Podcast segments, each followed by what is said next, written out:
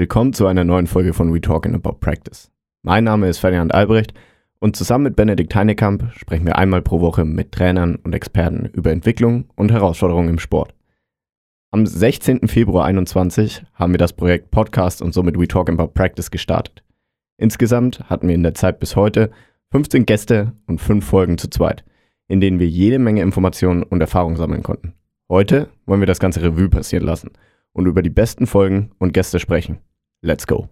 We talking about practice.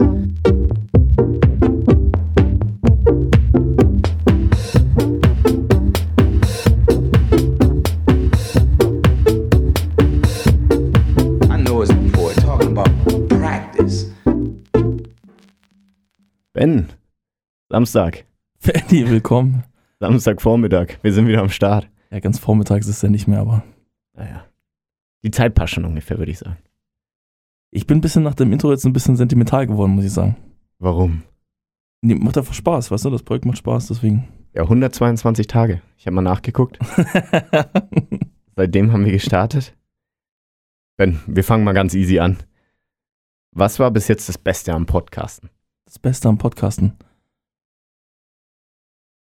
Ich muss ganz ehrlich sagen, dass es, ähm, ich glaube, für uns beide auch als Trainer, wie so ein, wie so ein, ähm, äh, wie so ein Spiegel ist, weißt du?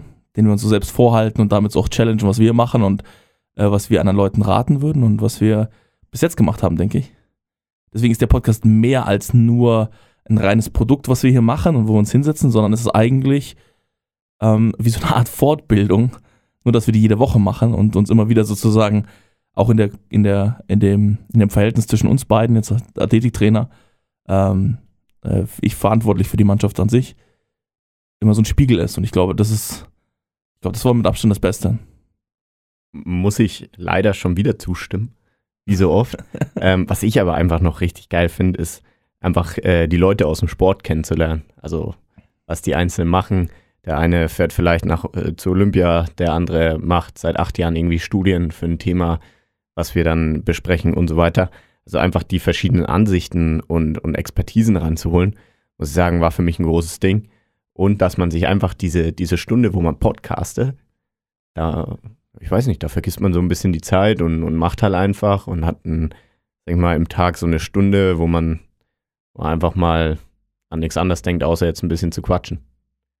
Ich glaube auch extrem viele sehr sinnvolle Diskussionen sind daraus entstanden. Also mit Leuten, mit denen wir jetzt über den Podcast einfach in Kontakt getreten sind, aber auch, auch Leute aus unserem Umfeld, ähm, sagen, die die Folgen gehört haben und dann auch Diskussionen gestartet haben.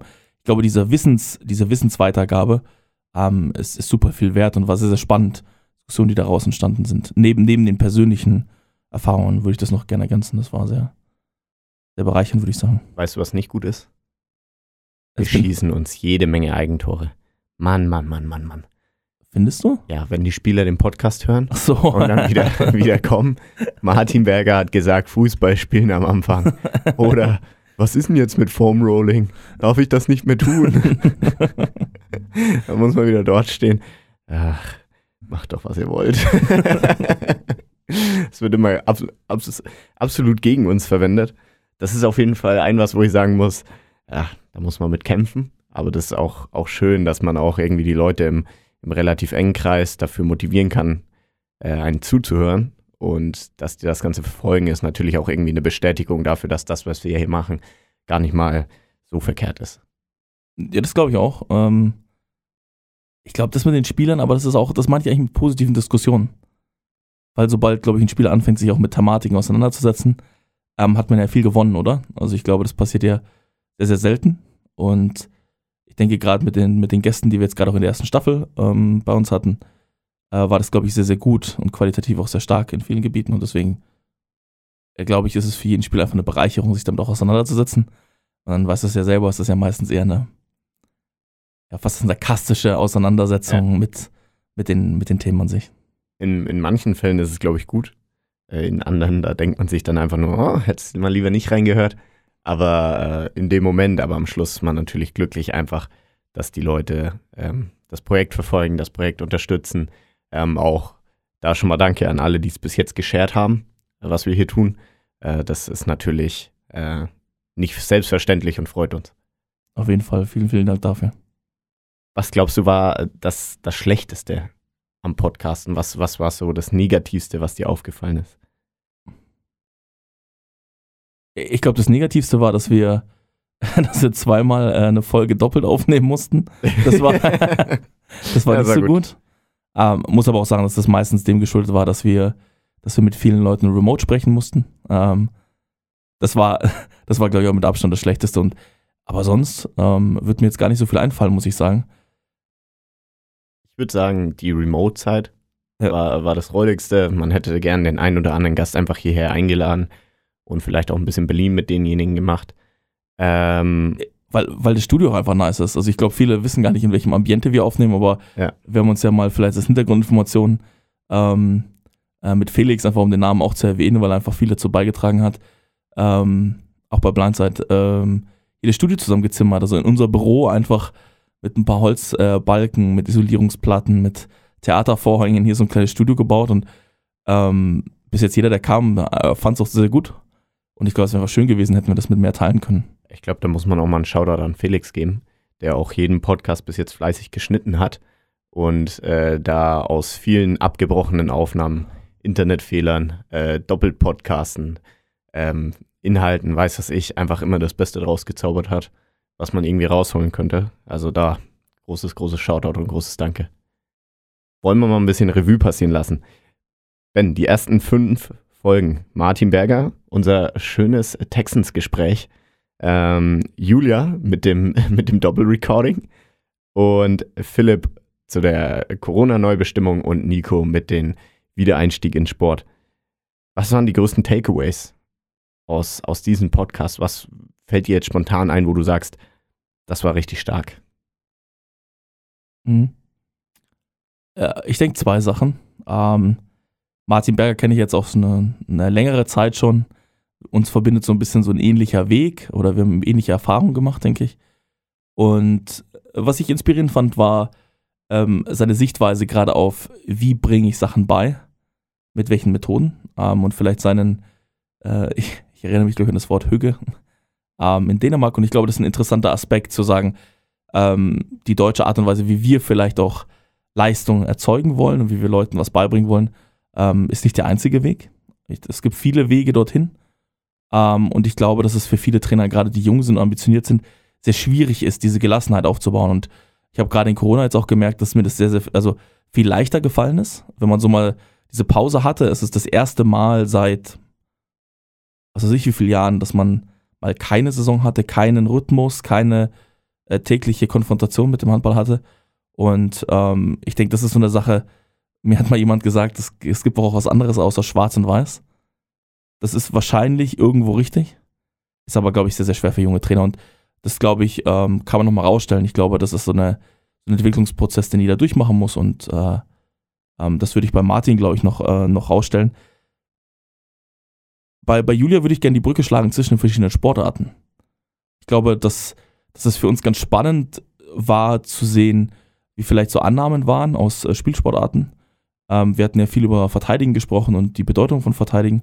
Und ich glaube, dass ähm, man gute, gute Parallelen zwischen Sportarten ziehen kann. Und ich meine, ähm, das ist ja auch eine Intention Blindside zu sagen, wir wollen, wir wollen irgendwie Wissen äh, zugänglich machen. Und ich glaube, gerade diese Brücke zwischen den verschiedenen Sportarten, ähm, die Inspiration aus verschiedenen Sportarten, ist, ist glaube ich, super interessant. Und ich glaube, das Gespräch mit Julia hat gezeigt, dass wir da ähm, direkt gut, auf einem guten Weg sind, weil ich glaube, dass die Sportarten viel voneinander lernen können. Dieser Austausch aber sehr, sehr wenig stattfindet. Ich muss sagen, meine zwei größten Takeaways waren Nummer eins, fuck, was mache ich hier? Das war Folge 1 mit Martin, als wir hier auf einmal zu dritt im Studio gesessen waren und Anfang, angefangen haben, Podcast aufzunehmen. So, Martin Berger ein Jahr davor noch irgendwie in der Wohnung getroffen äh, beim Feiern, als er gerade vom Füchse-Spiel gekommen ist. Und dann war so das so, ja, ach, ich gehe mal auf Weltreise und die Wohnung wird frei, hast du nicht Bock? So, ja, okay. Und dann so, äh, arbeiten jetzt hier bei Blindside und auf einmal waren wir zu dritt im, im Podcast-Studio gesessen. Das war so, als ich heimgegangen bin, dann einfach so ein Moment so, okay, krass, boah, was mache ich, was mache ich hier eigentlich? Und das zweite war, äh, was für Arschlöcher eigentlich die ähm, weißen Owner in der NFL teilweise sind. Also, als wir uns da mit dem Research auseinandergesetzt haben, da muss ich sagen, uiuiui, uiuiui, also das ist ja wirklich ganz anders. das war so ein Ding, wo ich gesagt habe, krass. Man wusste das, aber man hat sich nie so tief damit auseinandergesetzt, dass man gesagt hat, ui, das ist ein bisschen viel. Ich muss auch eine Sache noch sagen, gerade weil, weil er jetzt nicht aufgetaucht ist, aber trotzdem in diesem ersten Blog mit dabei war, äh, Nico Stempel. Mit Abstand die angenehmste Podcast-Stimme bei Ja. Fahr. Ähm, und ich glaube auch, dass er den ersten ähm, als erster über das Thema Regeneration gesprochen hat. Auch gerade nach diesem Restart und sowas. Ich glaube, das war so der erste ähm, Entry-Punkt äh, für uns, uns mehr mit dem, mit dem Thema auseinanderzusetzen in der Tiefe und dann die vielen anderen Gäste, die danach kamen, ähm, glaube ich, haben das genau dann auch äh, gut irgendwie äh, aufgegriffen und dann nochmal vertieft in manchen Punkten. Das würde ich, äh, würde ich nicht runterfallen lassen. Auch was man sagen kann, Nico mit der erfolgreichsten Folge bis jetzt. Ist es Also, so? ja, die hat bis jetzt am besten performt. Äh, muss natürlich am Wissen und an der Stimme liegen. Geht nicht anders. Also da auf jeden Fall auch nochmal ein Shoutout. Äh, was war das Überraschendste, also abgesehen davon, dass wir Julias Folge jetzt zweimal aufgenommen haben, was du so in den ersten paar Folgen mitbekommen hast, was du, mit dem du im ersten Moment nicht gerechnet hättest? Ach, das,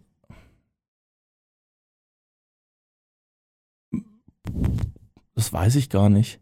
Was ich, was ich glaube ich generell sagen würde, ist, ähm, und ich glaube, das fasziniert mir im Sport auch so sehr, dass diese Community an sich sehr, sehr gelassen ist. Ja. Dass man sehr, ich wusste das davor schon, also das war jetzt nichts Neues für mich, aber ich glaube einfach, dass die Leute sich gerne über die Leidenschaft austauschen. Und wenn dann zwei Leidenschaften dort aufeinander prallen, dann kommt meistens was Gutes raus. Und ich glaube, dieses, äh, dieses generelle erstmal auch Leuten was geben, glaube ich, ist im, im Sport eher verbreitet als in anderen Bereichen. Und das war gut. Wie sieht's bei dir aus? Ich muss sagen, die Überraschung, die, die ich am meisten hatte, war dieser Teammate-Abend, den wir mit Martin gestaltet haben.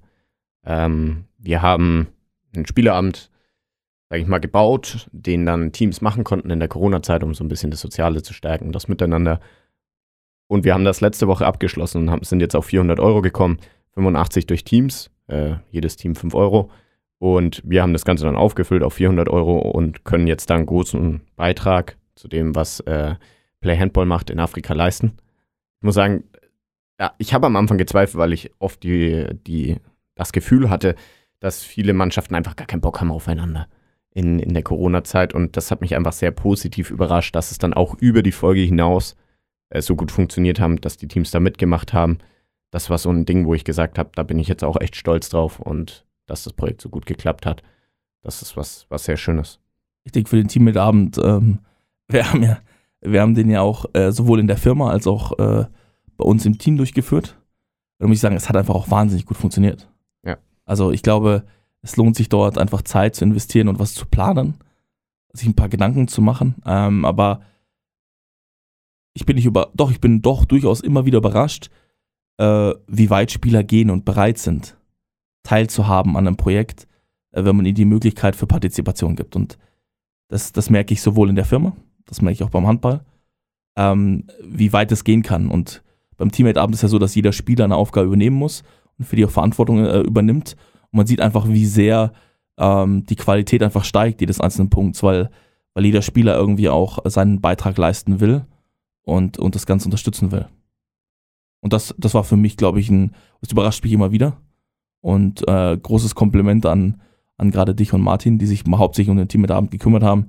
Ähm, das hat einfach wahnsinnig gut funktioniert. Also ich glaube, wir hatten selten so, haben selten so viel gelacht in der Mannschaft ähm, über, über mehrere Stunden hinweg und das gleiche Feedback kam auch aus den anderen Gruppen. Wir haben ja mit äh, Nico, Niklas und Christoph vor allen Dingen thematisiert, wie es wieder ist, wenn wir wieder einsteigen ins Training. Ich kann mich an ganz, ganz, ganz viele Zitate erinnern, ganz viele gute Informationen. Und da ist jetzt für mich, stellt sich so die Frage, wie läuft es denn jetzt wirklich? Was haben wir erreicht? Ich kann mich zum Beispiel daran erinnern, dass Christoph gemeint hat, es wird gar nicht so auffällig sein, wie die Leute sich verhalten, wenn es wieder in die Hallen geht. Und genau das war es auch. Also irgendwie war es am Anfang so, ja, okay, jetzt, jetzt geht's wieder los und alle ein bisschen nervös und ein bisschen mit dem Kopf noch woanders. Aber mittlerweile, also jetzt sind wir, glaube ich, fünf, sechs Trainingseinheiten drin, würde ich so ungefähr sagen.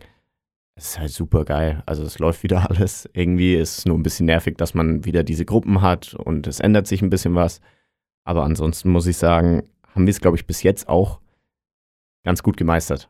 Wir haben noch keinen Verletzten, keinen richtigen Verletzten, Mhm. was glaube ich schon eine Leistung ist, wenn man bedenkt, wie lange wir raus waren. Ja, ich denke, was, was ich sehe, ist, dass die, dass die Spieler sich jetzt auch wieder sehr, sehr viel damit beschäftigen, äh, welcher Bestandteil Handball oder generell der Sport bei ihnen haben soll. Ähm, das ist, denke ich, bei einem Profispieler ein bisschen anders, einfach weil sein, seine Lebensexistenz auch davon abhängt. Aber 99 Prozent der Sportler, ähm, bei denen ist das nicht der Fall. Ich denke, viele haben auch über diese Corona-Zeit so ein bisschen rekalibriert, so, was soll der Handball äh, für mich sein, was darf er sein und so. Ähm, das ist gerade ein spannender Prozess, der stattfindet im, im Team. Das, das beobachte ich gerade.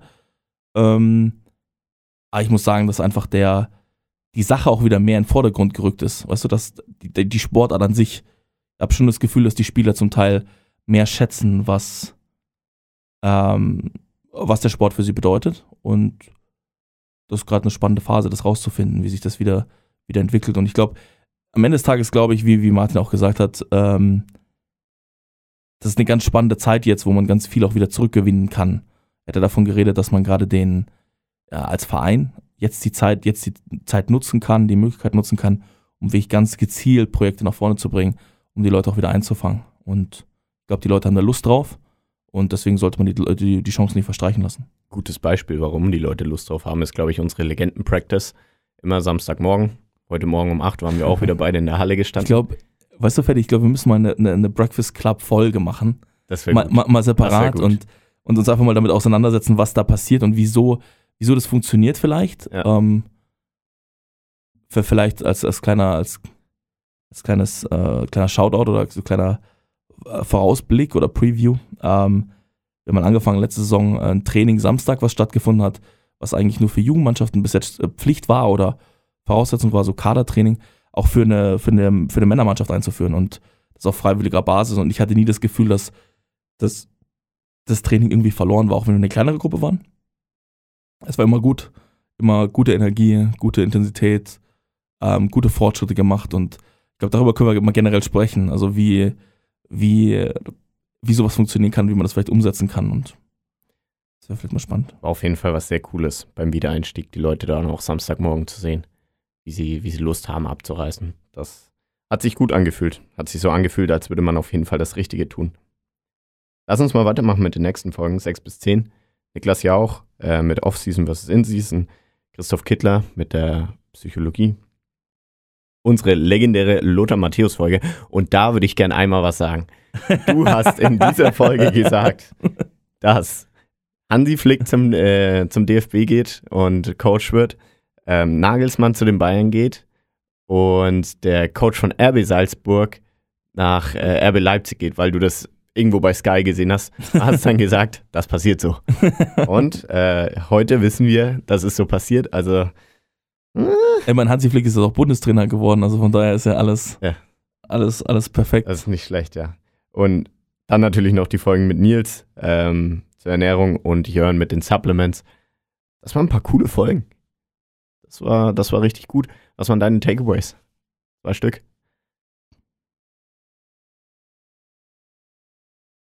vielleicht äh, Ernährung ist, ist ähm, wird so ein bisschen stiefmütterlich behandelt, obwohl man das eigentlich ein Bereich ist, in dem man brutal viel auch steuern kann. Es wird aber nicht gemacht.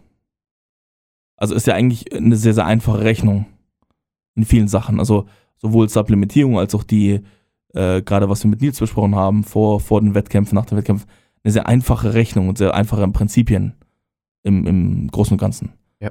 Ähm, und das, das glaube ich, ist ein Potenzial für, für viele Athleten, ähm, was oft auch so ein bisschen falsch behandelt wird. Also die meisten Trainer sagen zwar, ja, wir achten auf Ernährung oder da gibt es irgendwie Supplements oder irgendwie sowas, aber ich glaube, bei dem Thema ist es einfach so, gibt man 100% konsequent rein, sagt man, ich ziehe das jetzt durch, weißt du, weil ich daran glaube, dass mich das besser macht.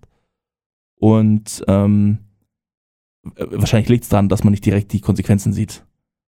Die meisten Spieler werden schon richtig essen, dass sie jetzt keinen Donut reinhauen, zwei Sekunden bis das Spiel losgeht und nochmal Döner oder so, das wird schon nicht passieren, aber ich glaube, die Langzeitfolgen, also die einfach die Availability des Spielers über die Saison selber oder des Athleten, ähm, ich glaube, damit kann man, kann man äh, viele Fortschritte erzielen. Ähm, das wird aber sehr wenig gemacht, was ich bis jetzt gesehen habe. Also, dass das wirklich ernst genommen wird, durchgezogen wird und konsequent äh, angeboten wird, ähm, kenne ich jetzt weniger. Man kennt ja vielleicht aus Liverpool die Beispiele, aber ich glaube, dass es da in vielen Sportarten Nachholbedarf gibt. Das ist das Erste. Und dann vielleicht als Gegensatz dazu, was mich sehr, sehr beschäftigt, ähm, ist die Psychologiefolge, einfach weil ich glaube, wir haben ja viel auch darüber gesprochen, äh, wie entstehen gewisse Personentypen, wie, wie geht man mit diesem ganzen Thema um. Ähm,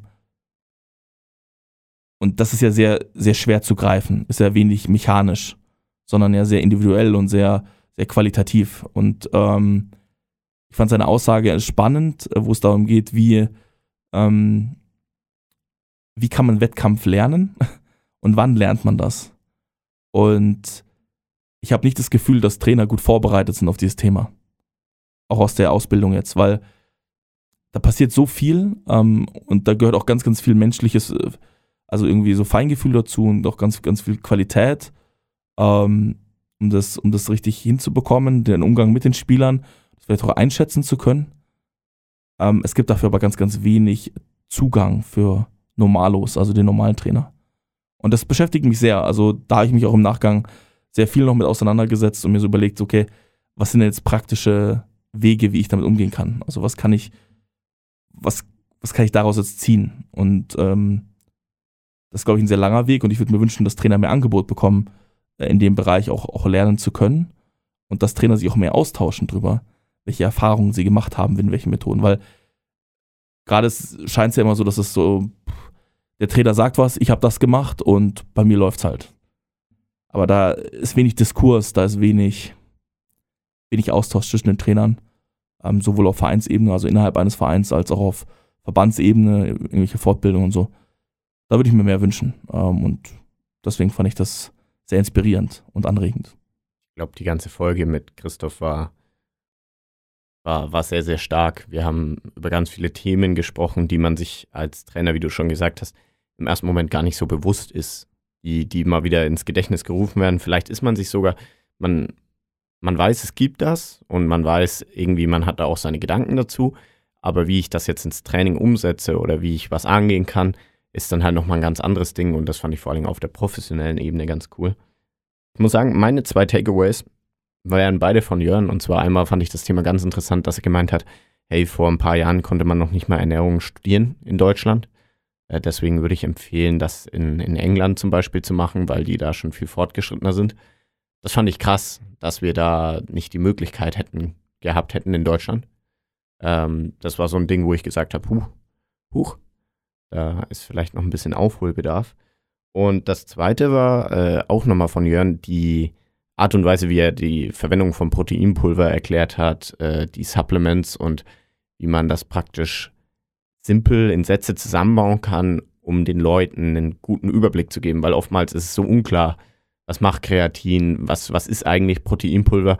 Und er hat das immer geschafft, so in drei, vier Sätzen einfach zusammenzudringen und dann klar darzustellen. Und das war sowas, wo ich gesagt habe, okay, das, das muss ich auf jeden Fall lernen, ähm, auch als Athletiktrainer, weil die Fragen von den Eltern, von den Spielern selber kommen immer wieder und die kamen jetzt auch schon wieder zum Anfang was, wo ich sagen muss, das fand ich, das fand ich sehr gut und daran habe ich auch ein bisschen gearbeitet.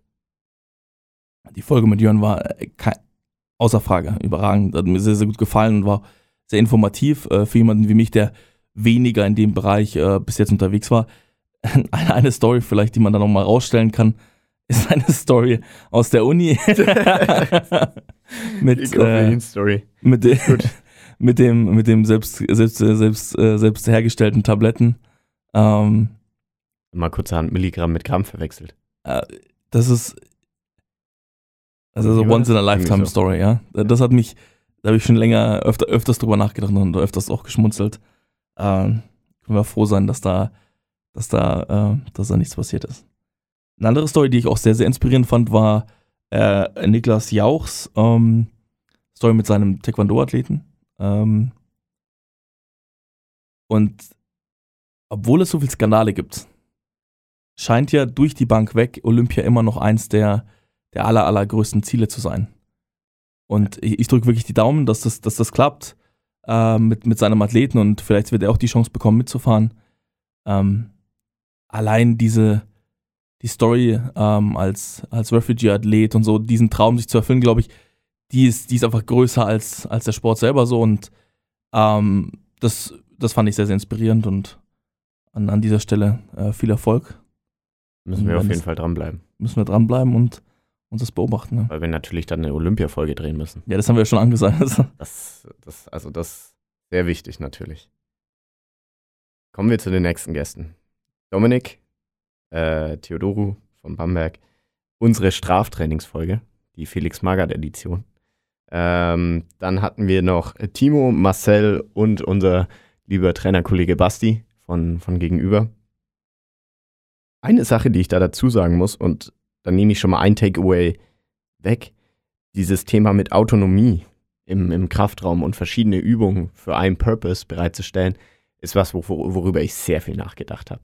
Also Dominiks äh, Rede war davon, zu sagen, hey, äh, ich gebe den Athleten mehr Freiraum zu entscheiden. Zu sagen, wenn ich ein Hinge-Movement habe in Form von äh, Deadlift, äh, Hip Thrust und so weiter, gebe ich verschiedene Möglichkeiten, wie der Athlet das ausführen kann, um trotzdem die Fähigkeit, die ich am Schluss trainieren will, zu erreichen. Und das was, da habe ich sehr viel drüber nachgedacht. Das hat mich, hat mich sehr inspiriert. Und da, da bin ich auch immer noch am überlegen, wie man das am besten im Kraftraum für uns, für unser Team vielleicht umsetzen kann, weil immer mal wieder die Stimmung runtergeht, wenn man hört, welche Übung dran ist. Und das würde ich gern vermeiden. Das, das fand ich, das fand ich der Hammer. ich muss sagen, mein erster Takeaway war auch von, von Dominik. Ähm, wir haben ja auch viel über die Kooperation gesprochen zwischen, zwischen den einzelnen Mannschaftsteilen und gerade im Trainerteam auch. Ähm, und das ist auch eine Sache, die, die uns bei Blindside immer wieder beschäftigt als, als, als Thema. Ähm, ist so, wie kann man diese Zusammenarbeit stärken und verbessern zwischen den Trainern. Und da war seine Aussage, es gibt halt keine, ähm, keine, keine Überraschungen. Das ist halt eine Sache, ähm, da sind wir, glaube ich, dieses Jahr schon besser geworden. Also einfach, einfach durch diese Annahme. Ähm, wir hatten ja auch über dieses Straftraining gesprochen und sowas. Und einfach so, ich glaube, so kleine Details, ähm, die einfach dafür sorgen, dass es auch für die Spieler klarer wird, was passiert. Und ich glaube, diese Sicherheit unter Trainerkollegen, dass es keine Überraschung gibt, sondern dass man sich die, die Mühe gemacht hat, das zu kommunizieren und auszutauschen. Ich glaube, das ist ein ganz, ganz wichtiger Baustein, um wirklich langfristig erfolgreich zu sein. Eine Folge, wo wir da auch relativ viel investiert haben, war mit Marcel.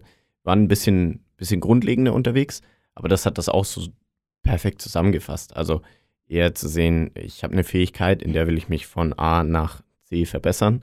Äh, wenn ich jetzt auf einmal andere Buchstaben mit einstreue, die da überhaupt nicht passen in die Reichweite, dann setze ich ja Reize, die ich am Schluss vielleicht nicht haben will und mich sogar vielleicht vom Ziel abbringen. Und das ist eine Sache, wo wir gerade auch am, am Hadern sind, äh, wie wir vielleicht die Fähigkeiten, die wir wirklich am Schluss brauchen, jetzt für Aufstiegsspiele und so weiter, dass wir die wirklich weiter umsetzen können. Das war was, wo ich gesagt habe, okay, da muss man nochmal mehr Augenmerk drauf legen und auch den Fortschritt einfach wirklich slow and steady, anstatt von einmal das Training hoch, einmal das Training runter und so ein bisschen keine klare Linie zu fahren. Und die andere Folge, die ich sehr gut fand, äh, war die Straftraining-Folge. Weil da haben wir uns einfach mal hingesetzt und überlegt, wie wir, wie wir Ausdauer gestalten würden. Und da waren wir zu zweit ganz schön produktiv, muss ich sagen. Also das war eine Folge, wo man, glaube ich, sehr viele Takeaways mitnehmen konnte, von Minigames über, sag ich mal, Belastung, die die Athleten schon erfahren haben im Training, dann umzusetzen in den Run und so weiter. Das fand ich irgendwie ganz cool. Ich glaube, es passt auch ganz gut zu dem, was, was ich zu Beginn gesagt habe. Ähm, dieser Prozess selbst zu lernen und so schwarz und weiß vielleicht mal auszuschalten. Ähm, ich glaube, das zahlt sich wahnsinnig aus. Gerade bei diesem Straftrainingsthema und auch in der Zusammenarbeit zwischen uns beiden. Ähm, wie man vielleicht auch offen ist für neue Ansätze. Ähm, wenn ich jetzt, jetzt überlege, wenn man mit anderen Trainern spricht, dann sagen sie ja, da muss ja mehr an der Grundlagenausdauer arbeiten, muss mal das, das und das tun. Ähm, ich glaube, das war, da stimme ich dazu, das war sehr, sehr produktiv.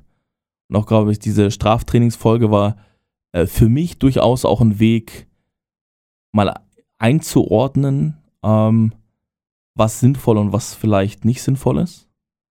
Ähm, was man auch vielleicht in der Vergangenheit viel gesehen hat, was also, äh, wann ist Bestrafung äh, ein Mittel, das, das Sinn macht und wann ist das überhaupt nicht sinnvoll.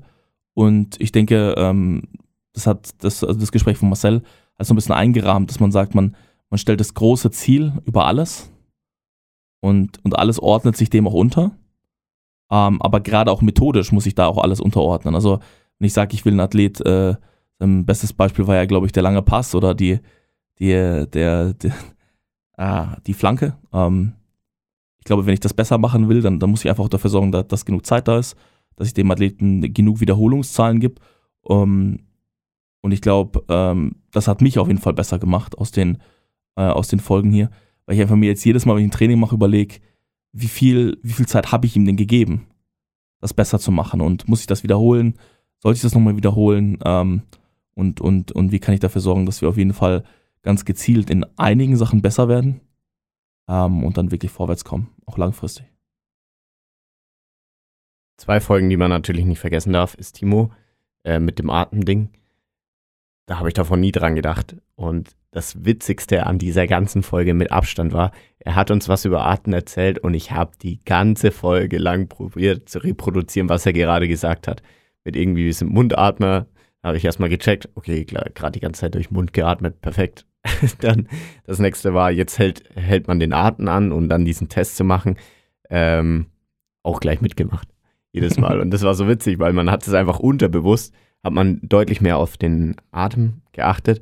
Und da habe ich mir auch gleich das Buch besorgt und äh, angefangen zu lesen, was ein unglaublich spannendes Themenfeld ist und was man, glaube ich, auf jeden Fall mit in das Training einbeziehen sollte und Wissen darüber haben sollte, damit man die Grundzusammenhänge versteht. Vielleicht muss man nicht der Profi sein, um das umsetzen zu können, das will ich gar nicht sagen, aber allein dieses Verständnis dafür zu haben und das im richtigen Moment zu nutzen, hat mir jetzt schon was gebracht im Training. Wir haben jetzt angefangen, die Atemübung zu machen am Ende. Das heißt, da wurde es schon umgesetzt. Und das war ein unglaublich cooles Ding. Und dann natürlich wieder die Folge mit Basti, ähm, der mich ja ab 2016 in Bamberg trainiert hatte und mich dann ja mehr oder weniger in, nach Berlin geholt hat. Dann waren wir hier wieder zu dritt gesessen. Es war wieder so ein, oh mein Gott, was mache ich hier im Moment? Ähm, wie wir jetzt hier drei auf einmal im Podcaststudio sitzen und ich dran denken musste, wie er noch das erste Mal in die Halle kam und ich gerade vom Angelurlaub zurückkam, weil ich noch nichts anderes kannte, außer ein bisschen Angeln und ein bisschen Handball hin und her passen. Das war natürlich auch so eine Story, wo ich sagen muss, nicht schlecht. Weil eine Ergänzung, die ich gerade zu, ähm, ähm, zu der Atemfolge noch machen wollte, ist, ähm, wir haben ja letztes Jahr schon angefangen mit Meditation, das ins Training einzubauen und sowas. Ähm, und da bin ich sehr, sehr stolz, dass wir das, dass wir das probiert haben ähm, und auch weiterhin einpflegen werden, weil ich einfach glaube, dass, dass ich merke, dass viele Spieler dann nicht nur regenerativ von profitieren, sondern einfach als Mensch generell. Einfach die Fähigkeit, mit Emotionen umgehen zu können, die Fähigkeit, mit Belastung und Stress umgehen zu können, mit dem Training abschließen zu können. Ähm, vielleicht auch das, was alles nicht gut lief, einfach auch mal vergessen zu können und das, was man produktiv mitnehmen will, äh, behalten will. Ähm, da sehe ich auf jeden Fall eine direkte Korrelation zwischen, zwischen den beiden Ansätzen. Ähm, deswegen würde ich das gerne mal rausstellen, dass das auf jeden Fall ein wichtiger und interessanter Teil war für uns. Ja. Wir kommen ja später nochmal dazu, was wir jetzt wirklich alles angewendet haben. Mhm. Ich glaube, da fallen uns sogar noch ein paar mehr Dinge ein. Auf jeden Fall, ja. Die wir, die wir von den Gästen schon gelernt haben. Machen wir weiter. Arbeit versus Talent, unsere Folge zu zweit. Dann hatten wir Silvan hier mit den aktiven Regenerationsmethoden und den ganzen Re Recovery-Gadgets, die es so auf dem Markt gibt, wo wir das Ganze einfach mal eingeordnet haben. Dann hatten wir Timo, eine, eine unglaublich gute Folge, eine unglaublich tiefe Folge in Sachen, äh, was halten meine Spieler aus, wie kann ich die Spieler belasten, wie kann ich das messbar machen. Und jetzt hatten wir vorgestern Thea noch da zum Schlaf. Die Folge kam jetzt für, für euch letzte Woche. Für uns ist sie erst drei Tage her. Ähm, die, glaube ich, auch sehr, sehr, sehr, sehr cool war. Was, was nimmst du damit? Was hat dich damals begeistert? Mhm. Ja, ich glaube, Timo hat, äh, hat, sehr gut dargestellt, wie, äh, wie man sich objektiv Themen dort annähern kann. Ähm, Gerade in diesem Regenerationsmanagement. Ähm, das ist, liegt mir sehr nahe. Also deswegen fand ich das fand ich das sehr, sehr interessant. Ähm, wir hatten auch schon mit ihm gesprochen, dass wir eventuell nochmal äh, zusammen im, im Detail über eine Sache im Podcast sprechen werden. Da, da würde ich mich sehr, sehr drüber freuen. Ähm, ich denke, generell ist dieses Thema Regeneration und das war ja fast bei, bei allen ähm, der, der letzten Folgen ein wichtiges Thema. Ähm, auch mit Thea jetzt einfach abschließen zu können. Ich, ich glaube, dass das dass das eine Fähigkeit ist, mit der man, die, dass man irgendwie hinkriegen muss. Also wenn wir jetzt überlegen, wir haben irgendwie drei bis viermal die Woche Training, ähm, nur als Mannschaft zusammen in der Halle plus ähm, noch, noch Einheiten außerhalb. Das heißt, es ist gar nicht so unwahrscheinlich, dass die Spieler, dass die Spieler teilweise auf, ähm, auf 200 oder mehr Einheiten im Jahr kommen. Und, und wenn das der Fall ist, dann ist das ein ganz, ganz essentieller Bestandteil ihres Lebens. Und ich glaube, dass dann mit dem einzelnen Training abschließen zu können und dann weiterzumachen, weißt du?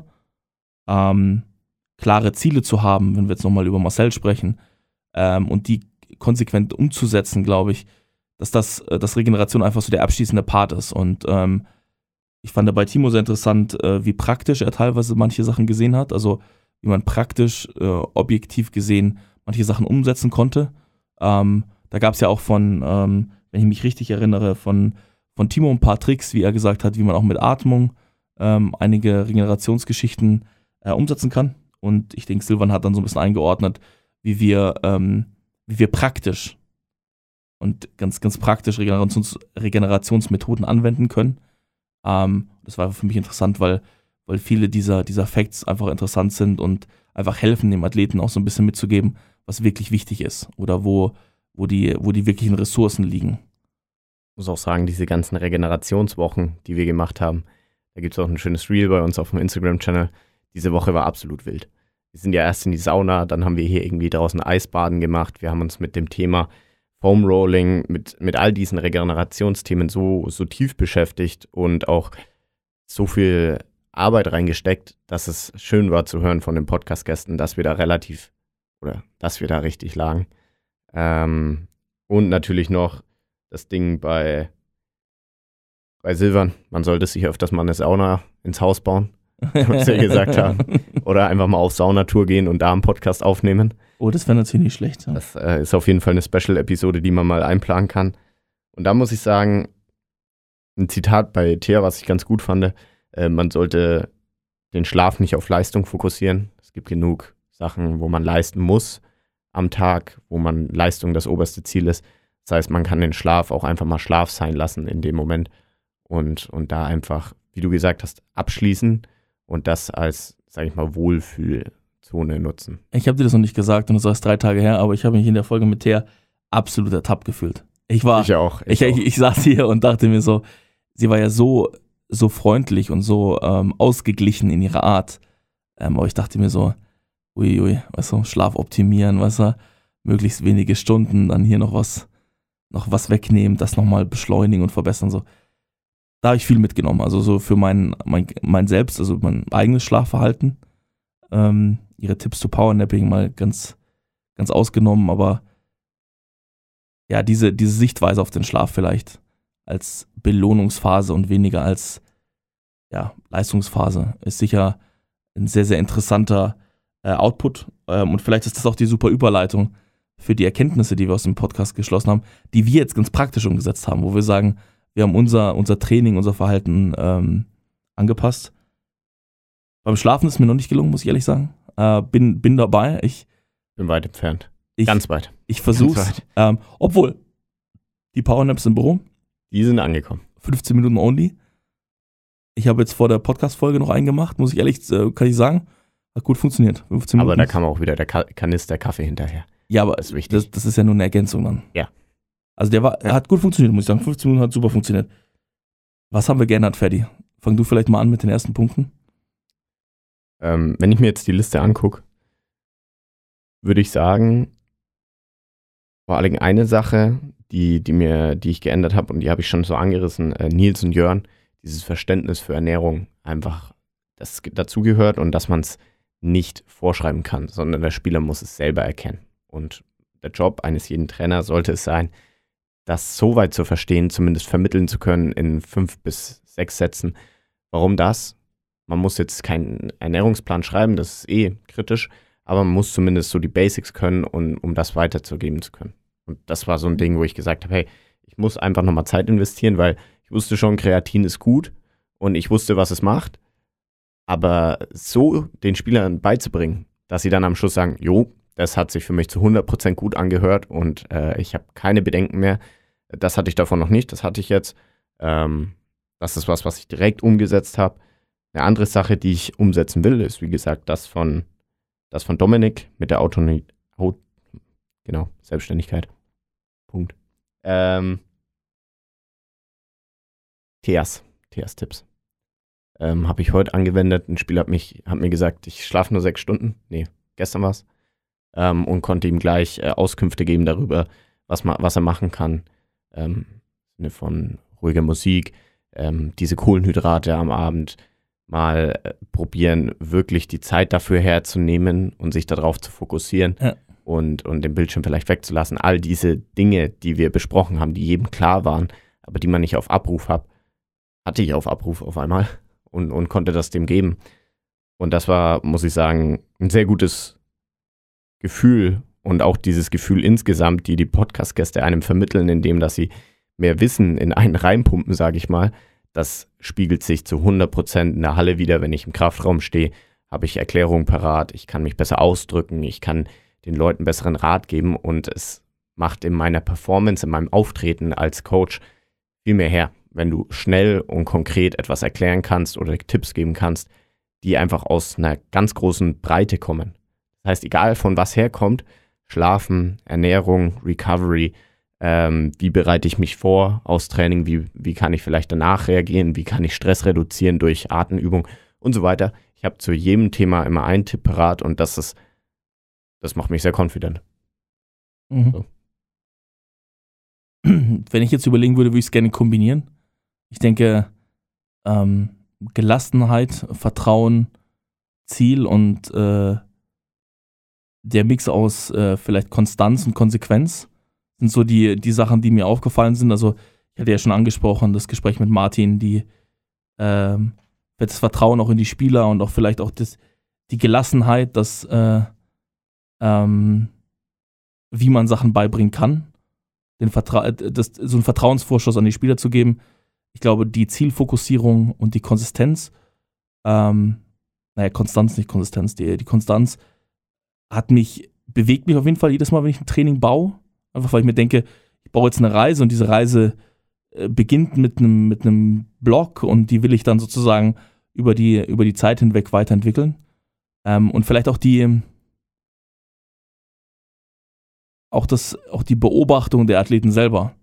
Wenn es um so Regenerationsthemen geht, zu sagen, irgendwie, irgendwie habe ich, hab ich ein besseres Gefühl dafür, ähm, wenn, ich, wenn ich Spieler beobachte, einfach zu sehen, okay, was, was beschäftigt ihn jetzt gerade? Einfach weil ich, ich glaube, diese, diese Psychologie-Folge mich einfach sehr, zum Nachdenken gebracht hat, wie man vielleicht einfach auch in so ein Gespräch reingeht.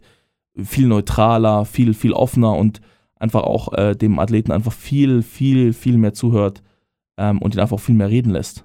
Und daraus entwickeln sich dann, glaube ich, ganz viele, ganz viele positive Aspekte. Die Spieler wissen ähm, viel, viel genauer noch, ähm, was kommt dran. Es gibt keine Überraschung im Training. Das Trainerteam kann einfach konstant an, äh, konstant an einem, an einem Thema arbeiten und an, an wenigen Themen arbeiten. Ähm, und ich denke, das ist, das finde ich sehr spannend und ich glaube, das macht auch die Arbeit einfacher und viel mehr ähm, fulfilling, weil viel weniger Fragen auftauchen, viel weniger Frustration entsteht ähm, über Verhalten von anderen Leuten. Ähm, weil sie genau wissen, was passiert, sind sie viel gelassener. Und das, finde ich, überträgt sich ganz gut. Ich glaube, wir waren jetzt relativ viel in der Tiefe unterwegs. Jetzt haben wir natürlich, wie so oft, ein Fragenkarussell. Und ich bin zuerst dran. Ich stelle zuerst die Fragen, du antwortest kurz. Das Schlimme ist, Freddy hat die Fragen geschrieben. Ich, ich weiß sie gar nicht, deswegen. Okay, Ja. gut, dann schauen wir mal, was rauskommt. Du, du machst dann hinterher und dann muss ich alle machen. Ben, wer war dein Lieblingsgast? Wir müssen ja hier gleich anfangen. Oh, Mehr als zwei Sätze ist nicht erlaubt. Machen wir es mal so. mehr als zwei Sätze nicht erlaubt. Ja. Jetzt mal ganz im Ernst, ich weiß, das ist jetzt, das ist ein bisschen umschiffen und das ist nicht, nicht, nicht nett, aber erstmal danke ich einfach allen Leuten, dass sie sich Zeit genommen haben. Ähm, und ich glaube, dass, dass jeder so auf seine Weise eine Lieblingsfolge geschaffen hat. Ob das äh, Philipp Meinerts Gelassenheit und auch irgendwie ähm, ein bisschen äh, einfach der sozialere Aspekt dieser ganzen Corona-Geschichte betrachtet hat, ähm, oder ob das jetzt äh, äh, Timo war äh, vor einigen Wochen, was sehr wissenschaftlich war. Ich denke, jeder hat dort seinen, seinen Beitrag geleistet, dass einfach die Folgen gut geworden sind und dafür bedanke ich mich. Hab da wirklich keine, keine Favoriten. Okay. Jetzt bin ich dran, gell? Welchen Podcast-Gast hätte man am liebsten komplett auf Video? Stimme, Aussehen und Ruhe. Jetzt bin ich mal gespannt. Da sagt man natürlich, Germany's sucht, äh, sucht, warte, Germany's Next Topmodel, Germany's Next Podcast, Video Talent. Ui. Die wollte ich eigentlich dir stellen. Scheiße. Ähm, ja. Ja, das kannst du auch gerne mir stellen. Das nee, nee, egal. nee, nee, nee. Ähm, Nico Stempel. Stimme passt, Auftreten passt, Ruhe passt. Der muss hier mal ins Studio. Gut. Welche Folge hat dich am meisten aufgeregt im negativen Sinne? Also keine, die wir ge- ausgestrahlt haben. Also das kann ich schon mal sagen. Also Gut, ähm, bin ich, bin ich d'accord. ähm, wir, wir müssen einfach sagen, wir haben, äh, wir haben eine Folge aufgenommen mit jemandem, der, äh, der den Podcast äh, mitnutzen wollte als Werbefläche. Das haben wir dann nicht veröffentlicht. Ähm, genau im Gegenteil zu dem, was ich gesagt habe, dass es Leute gibt, wenn man, wenn dort Faszination aufeinander prallen oder äh, ähm, Leidenschaft aufeinander prallen, gibt es halt auch einfach Personen, die, die das nicht haben. Und das ist so ein bisschen die, die nervige, vermarktete, sehr kommerzialisierte Seite des Sports. Ähm, das fand ich sehr nervig. Dieses äh, ähm, 120.000 Euro, ich bin jetzt hier der, der Superverkäufer. Das hat mich genervt und bin sehr, ich bin aber auch sehr froh, dass wir es nicht ausgestrahlt haben. Nächster. Was ist deine Lieblingskategorie? Eine Minute, Big Play, Fragenkarussell, Problemstellungen. Wenn man nach den Memes geht, wäre es für mich natürlich die eine Minute mit der Punktlandung. ähm, ich muss sagen, ich fand es immer richtig entspannt und es war auch bei der Texans-Folge so, äh, wenn wir uns länger mit dem Big Play beschäftigt haben. Aber trotzdem äh, Fragenkarussell mit Abstand. Das ist relativ prägnant. Man kann gute Antworten geben. Finde ich gut. ich muss sagen, wir müssen diese Problemstellungen, ich glaube, das haben wir erst einmal gemacht, oder? Oder zweimal gemacht? Ja. Ähm, das müssen wir häufiger machen. Das war gut. Weil da, da kommt man auch so ein bisschen, es ist sehr ehrlich. Und das ist auch herausfordernd, glaube ich, auch für den Gast, sich da ähm, darauf vorzubereiten. Es, ja, es gibt ja keine perfekte Lösung bei solchen, bei solchen Fragen meistens. Und deshalb ähm, sollten wir das häufiger einbauen, glaube ich. Wenn du einen Podcast-Gast wieder einladen würdest, welcher wäre es und welches Thema?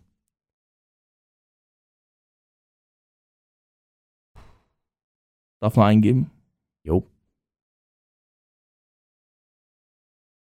Ja, dann würde ich, glaube ich, hier ähm, Timo Wiewelhof sagen, einfach weil ich glaube, dass wir es einfach ein Thema ist, was mich sehr, sehr fasziniert und ich würde, glaube ich, gern mit ihm über ähm, leider sehr, sehr nerdig, aber so, so die statistische Auswertung von Belastungsdaten sprechen. Das wäre das wäre ein spannendes Thema, was ich gerne nochmal noch mal betrachten würde. Wie wäre es bei dir, Ferdi? Sich für einen zu entscheiden ist hart, weil wir natürlich auch die Olympia-Folge machen wollen. Oh, die, die mich natürlich stimmt. brutal interessiert, äh, mit Niklas zusammen. Wenn ich einen nochmal einladen könnte.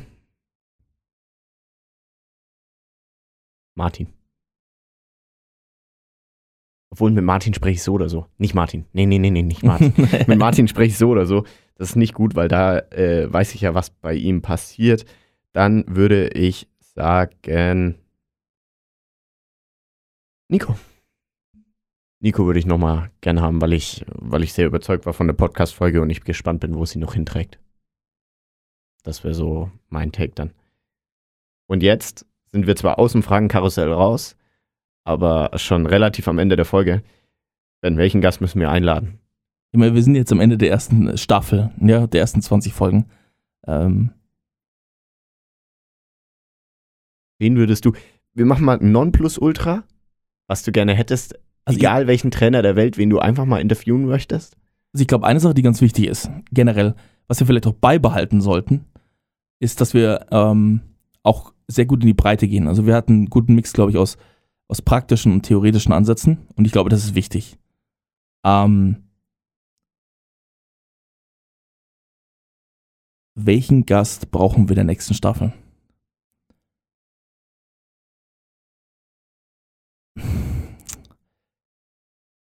Gut, was ich, was ich gerne besprechen würde, ähm, wäre, glaube ich, jemand wie Dirk Nowitzki, weil ich gerne wissen wollen würde, er hat ja immer wieder auf Geld verzichtet und das hat ihn so zu so einem Alleinstellungsmerkmal gemacht irgendwie in der NBA, im amerikanischen Sport. Ich verstehe gar nicht, wieso das nicht mehr Leute machen. Die Rolle ist ein bisschen zu groß. Vielleicht wollen sie damit eigene Sachen tun. Ich glaube gar nicht, dass es ist, dass ich jetzt reich bin als Einzelperson, aber dass ich das in, in verschiedene Unterprojekte. Ja, aber wenn du, kann. wenn du Meister wirst, ist ja natürlich dein, dein Glory viel größer. In Stimmt. Kawhi Leonard zum Beispiel, der wäre ja eigentlich, würde nie, hätte er nie eine Meisterschaft gewonnen, würde der so ein bisschen der Vergeltung verschwinden und dann würden alle irgendwann, würden in die Hall of Fame kommen und alle würden sagen, hey, hat eine tolle Karriere gehabt, weißt du? Aber jetzt denken alle anders über ihn, weißt du? Und ich glaube, diese Aufmerksamkeit ist fast unbezahlbar. Und da hat sich ein Meme gebaut. Und Memes sind wertvoll. Das stimmt. Story ist alles. Also Dick Nowitzki wäre, glaube ich, ein interessanter Punkt, einfach weil ich glaube, diese eine Geschichte, also dieser sportpolitische Aspekt oder dieser sportsoziale Aspekt, aber auch einfach die äh, Trainingsmethoden mit seinem, mit seinem Mentor. Also was, wie viel war davon einfach anders? Und wieso hat es funktioniert? Ist es einfach die Konstanz gewesen? War es die, die Detailverliebtheit, die, die Genauigkeit? Ähm, das würde mich faszinieren. Als ein Beispiel. Ich weiß gar nicht, wen ich hier haben wollte. Ich glaube, Sportpsychologie war es was, wo ich sagen muss, ein Themenbereich, wenn ich jetzt mal einen Themenbereich nehmen muss, das interessiert mich ähm, unglaublich, weil das absolut unterschätzt ist, wie man kommuniziert und wie man mit Spielern umgeht. Das ist, glaube ich, der, der heilige Gral, um gut zu sein als Trainer. Und als Typ, wenn ich jetzt einen Athlet raussuchen müsste, hätte ich, glaube ich, Toni Groß mal gerne da. Selber auch einen Podcast. Ähm, vielleicht kann man dann nochmal in eine andere Richtung gehen, die er, die einschlägt mit seinem eigenen Podcast. Auch weil er relativ viel gesehen hat, relativ viel miterlebt hat. Oder Bastian Schweinsteiger finde ich auch cool. Ähm, und als Trainer ist es, glaube ich, die, die Bandbreite, die mich interessiert. Und dass wir vielleicht nochmal ein bisschen mehr in den Profisport eintauchen. Das, das interessiert mich wahnsinnig. Den genauen Namen weiß ich gar nicht, ob ich jemanden nennen könnte jetzt. Direkt. Bevor wir zum Ende kommen, würde ich, glaube ich, noch eine Person hinzufügen oder ein Themengebiet. Das wäre so Skill Development. Das ist eine Sache, die, die mich jetzt einfach als, als Sporttrainer interessiert. Ähm, neben der Konstanz, neben all diesen Sachen, wie komme ich zu wirklich guten, überragenden methodischen Reihen? Und ich glaube, da könnte man viel von so ähm, Skill-Coaches so aus, aus den USA lernen, ähm, gerade aus den großen Sportarten, äh, aus dem Baseball, aus dem Football, aus dem Basketball. Einfach weil dort die, dieser persönliche Skill über dem Mannschaftserfolg steht. Das ist in Europa ein bisschen anders. Das gleiche könnte ich mir aber sehr gut auch mit äh, den relativ erfolgreichen kroatischen oder jugoslawischen Trainern vorstellen. Also ich glaube, es gibt ja keine Region, wo mehr Profiathleten herkommen als aus diesem Bereich. In, also prozentual gesehen, ne? Also NBA-Spieler und ich glaube, sowas wäre spannend, sich da mal mehr mit diesem Thema auseinanderzusetzen. Wie kommt man dahin? Wie fängt man damit an? Ähm, was ist da vielleicht wichtig auf dem Weg? Wann muss man anfangen? Wie kann man das vertiefen? Wie lange braucht man dafür? Weißt du, also diese Fragen im Detail würden mich auf jeden Fall persönlich noch interessieren. Sehr schön. Dann würde ich hier ein, ein kurzes nochmal sagen, warum wir jetzt eigentlich das Recap gemacht haben. Vielleicht hätten wir das auch schon früher machen sollen. Ähm, wir werden jetzt in die Pause gehen. Äh, wir machen drei, Woche, drei Wochen Schluss. Das heißt, am 26.07. geht es dann mit der neuen Staffel, sage ich mal, los. Wir haben jetzt 20 Folgen geschafft. Das ist erstmal eine Nummer. Ähm, es wird ein paar kleine Änderungen geben. Mit vielleicht einem neuen Logo, mit einem neuen Auftreten, mit neuen Gästen natürlich, die, die hoffentlich genauso viel beitragen wie die ersten, die wir hatten. Und darauf freue ich mich jetzt schon. Ich glaube, es ist jetzt gut, dass wir mal ein bisschen Pause machen, dass wir uns da wieder neue Inspirationen sammeln und dann wieder besser und fresher an den Start kommen, wenn es wieder losgeht. Fertig, freue mich. Ich mich auch. Haut rein. Bis zum Macht's nächsten gut. Mal. Ciao, Bye. ciao. Ihr habt gerade die neueste Folge von We Talking About Practice gehört. Wenn ihr weitere Informationen zu unserem Gast sucht, hilft ein Blick in die Shownotes. Dort findet ihr alle wichtigen Links und Kontaktinformationen. Ebenso freuen wir uns über eure Wünsche und Anregungen. Schickt uns euer Feedback unter podcast at blindside.pro oder Blindside App auf Instagram. Wir hoffen, es hat euch gefallen. Bis zur nächsten Episode bei We're Talking About Practice Euer Ferdi. und Ben.